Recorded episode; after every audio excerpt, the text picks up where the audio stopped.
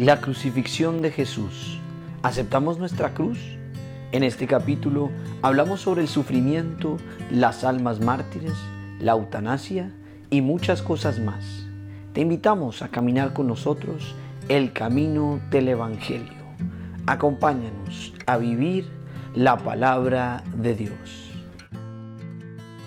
Hola, hoy estamos con Juliana Villegas, Antonio Torres.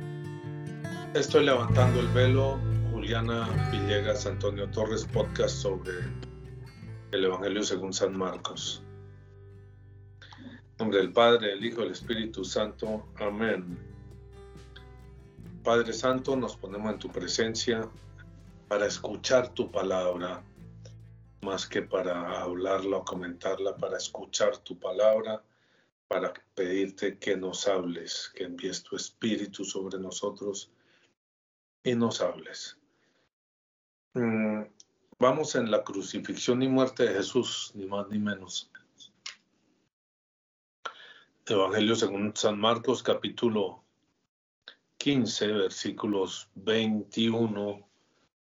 Esto va hasta, hasta la muerte del Señor, es decir, hasta el versículo 40. Vamos a ver hasta dónde avanzamos. ¿Quieres ir leyendo, Juliana? Sí.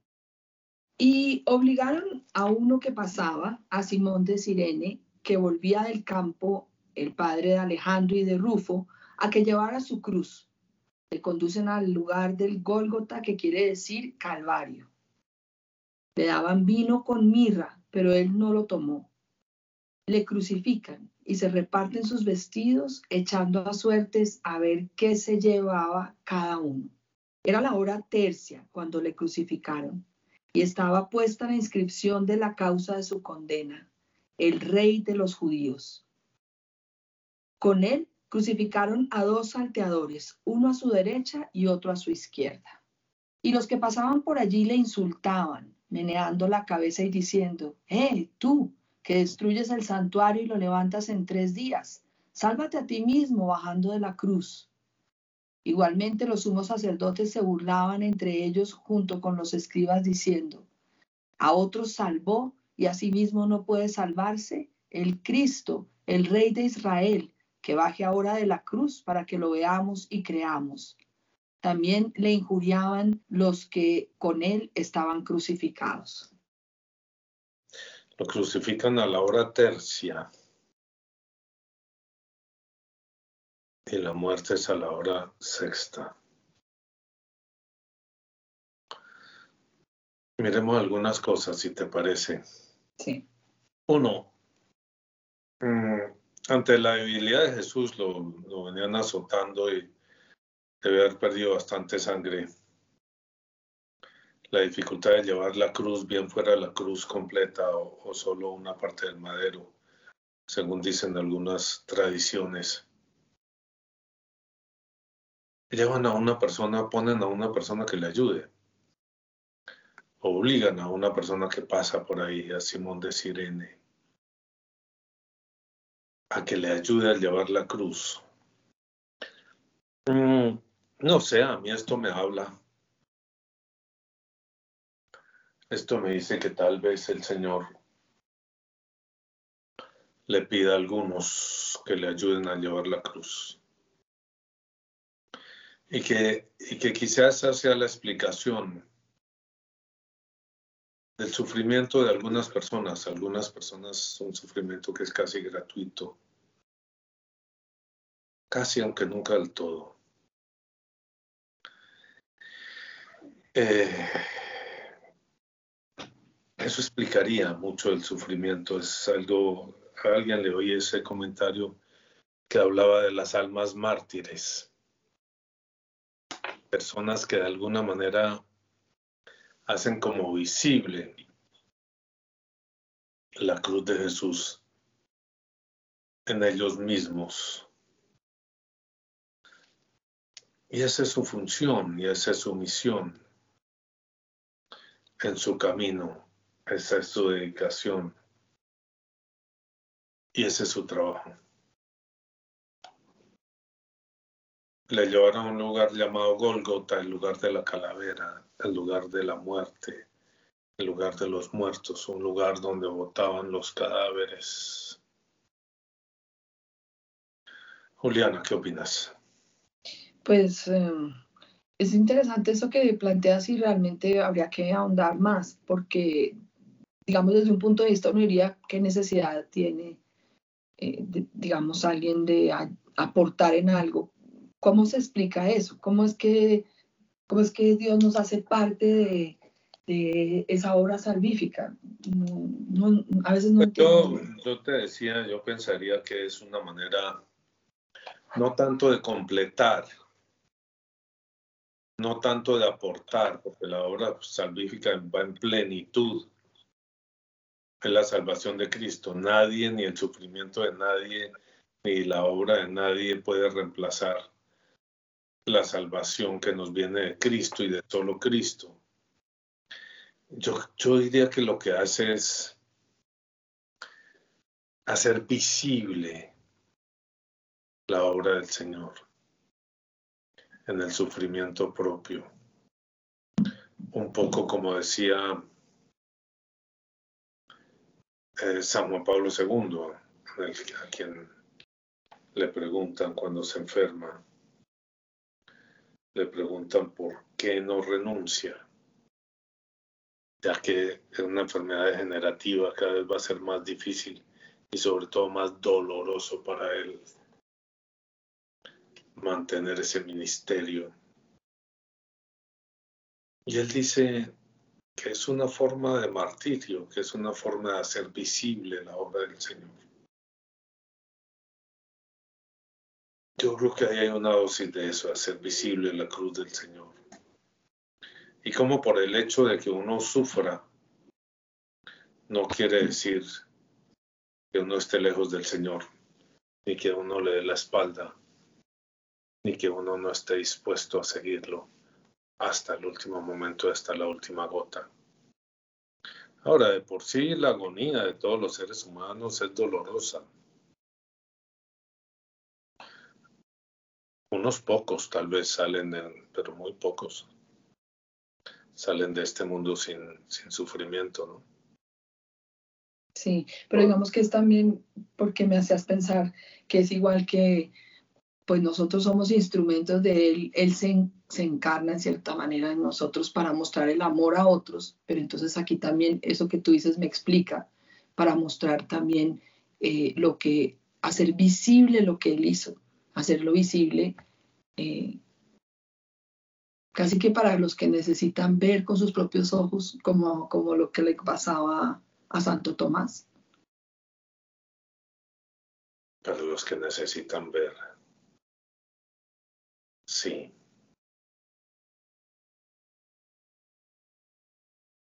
poco como le decían a Job, ¿no? Reniega de Dios y muérete.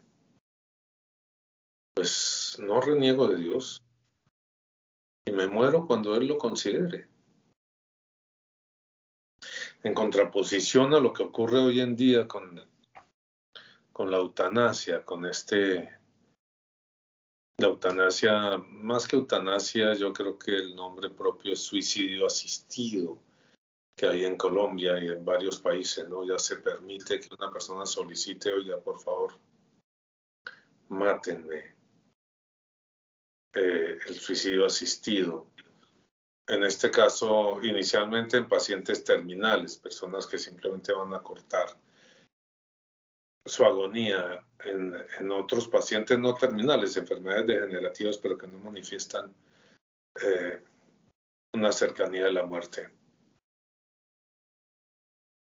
Y está uno de alguna manera tomando un camino equivocado, contrario a la voluntad del Señor. Yo me entrego a Dios. Yo me entrego a Jesús. Y acepto participar de su sufrimiento conforme a su voluntad, no la mía. Sea este corto o sea largo el sufrimiento. Yo acepto llevar la parte que Él considere que a mí me corresponde o que Él quiere que yo lleve bien por purgar mis propias faltas o por purgar las faltas de algunas de las personas cercanas a mí que no quieren mirar su realidad interior, o por hacer visible la cruz de Jesús. Cualquiera de las tres razones es válida por purgar mis propias faltas, por purgar faltas ajenas. Yo no sé cómo se puede, pero creo que algo de eso se puede. Como quien toma el lugar de un hijo. No lo mate a él, no lo torture a él, tortúreme a mí en lugar de mi hijo. Algo así, algo en ese orden, ¿no? O por hacer visible la cruz del Señor. Muy bien. Pero espera, quiero hacerte una pregunta sobre esto. ¿Cómo, cómo discernir o diferenciar eso de algunas personas que uno siente que dicen, ah, es que a mí me ha tocado tan duro porque es que yo, yo le, entregué, le entregué mi vida al Señor y entonces yo vivo sin plata, nunca he logrado nada. ¿Cómo diferenciar, eh, discernir eso de, sí? Porque hay gente que dice sufrir, pero en realidad lo que está haciendo es como... Sí, yo creo que, yo creo que muchas personas confunden, tienes razón en preguntarlo, confunden la pereza, la desidia, la falta de fortaleza, la falta de decisión, de constancia, eh, con, con, que es que esa es la voluntad de Dios. No, yo creo que estamos hablando de casos como estos que hablamos, de personas cuyo sufrimiento es físicamente inevitable. Es decir, si yo lo pudiera evitar, lo evitaba. Creo que eh, Juan Pablo II hizo todo lo posible médicamente para tratar su enfermedad. No es que él dijera, pues hombre, no la trato y no, simplemente la enfermedad vino y se quedó y lo llevó a la muerte. No es que hubiera algo que él pudiera hacer para evitarla. Entonces yo creo que eso es un punto importante en eso, porque tienen razón. ¿Cuántas personas? Muchas. Le entregué mi vida al Señor y entonces no he podido trabajar y entonces no consigo trabajo y entonces mis hijos pasan hambre eh, y no es como por ahí, ¿sí?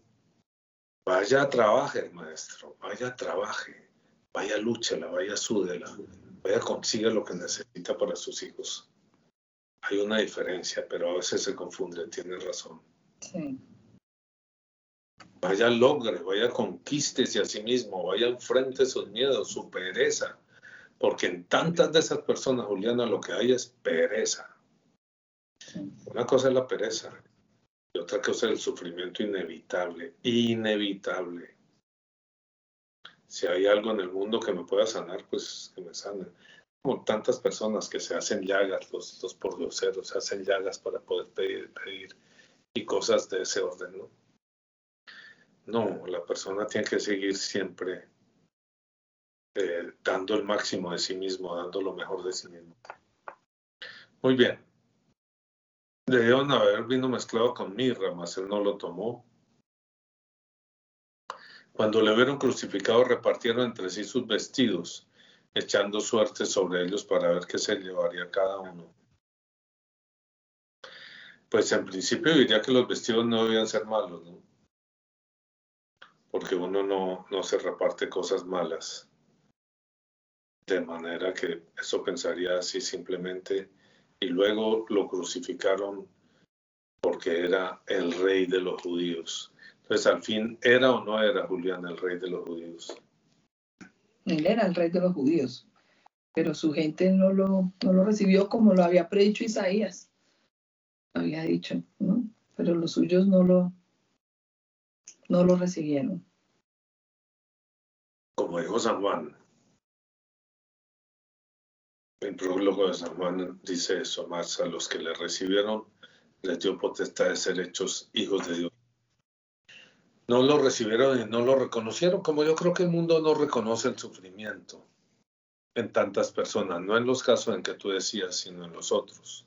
Sí. No reconoce el sufrimiento de aquel que se mantiene firme hasta el final, que no se deja derribar de los de los problemas y de los dolores, sino que se mantiene firme hasta el último momento, firme en la lucha, en sus conquistas, firme en el servicio del Señor, en un verdadero servicio del Señor. Y en un servicio humilde. Yo creo que una de las formas de ver es que el sufrimiento, como el de esas almas mártires, tiene dos implicaciones. Una es que produce humildad, no soberbia. La persona no está pensando que es más que nadie. El asunto duele tanto que no va a pensar que es más que nadie. Produce humildad y produce paz. Aunque indudablemente va a haber momentos de desesperación, produce humildad y produce paz. Momentos de desesperación como los que expresa el Señor, ese Eli, Eli, Lama Sabactani. Dios mío, Dios mío, ¿por qué me has abandonado? De Jesús. Claro que eso forma parte del camino, del camino del seguidor de Jesús. Sí, muy distinto de, ese, de ese fingirse o pretenderse mártir porque no es capaz de salir de los problemas en que se mete, porque no acepta su realidad y la transforma, porque no utiliza sus fuerzas para salir adelante. Muy bien, crucificaron al rey de los judíos y también a dos ladrones, uno a su derecha, el otro a su izquierda. Y aquí dice, y se cumplió la escritura que dice, y fue contado con los inicuos. Tenemos que de esos dos ladrones hay dos actitudes. El de, esto lo llaman dimas y gestas. El uno, el que se burla del Señor, ahí crucificado a su lado, y el otro que lo reconoce, lo ve y le dice, acuérdate de mí cuando estés en el paraíso. Y Jesús le responde, hoy estarás conmigo en el paraíso porque has creído en quien yo soy. Es el creer en Jesús. Esta era una vida, una persona con una vida desastrosa. Por ahí intentan eh, pintarlo como Sandimas, el, el una persona que no era mala, sino que lo habían crucificado por error y todo un cuento. Para mí eso es cuento, el mensaje es claro. A San Dimas, si lo canonizaron, yo no sé. Lo canonizan porque fue capaz de reconocer a Jesús y de reconocer sus faltas. Las dos cosas, reconocer a Jesús y reconocer sus faltas sin tapujos, sin mentiras, sin disculpas y sin engaños. Es que Sí, señor, yo hice eso, pero es que quítele el esque. Quítele el esque. Simplemente deje en, eh, yo lo hice. Aquí hay un lugar donde uno se va a confesar y hay un padre. Es chévere. A mí me gustaba porque uno cuenta sus pecados y espera que le comenten, ¿no? Como a los otros para poder explicar, pero es que esto y lo otro. Y le dice, si ya terminó su confesión, diga que ya la terminó. ¿Tú has estado ahí? Es que me, da risa porque estuve allá y yo quedé toda... Si ya terminó su confesión, diga que ya terminó. Yo no le voy a comentar nada a usted. A mí no me importa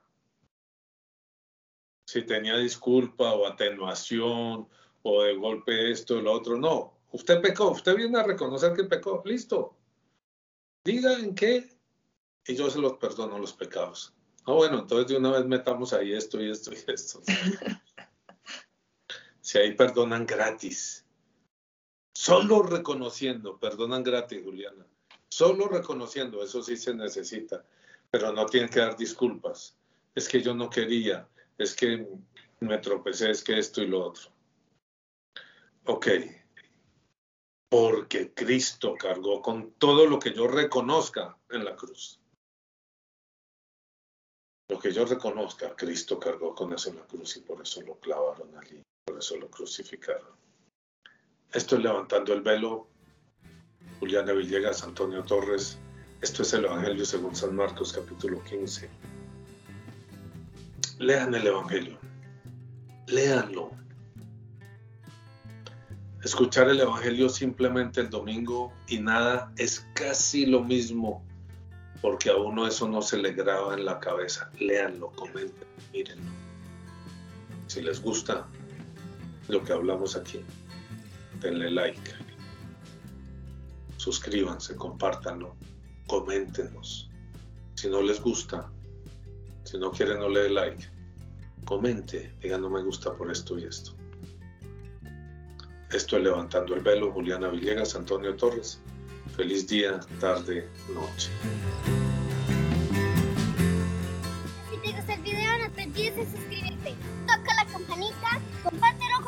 y dale like.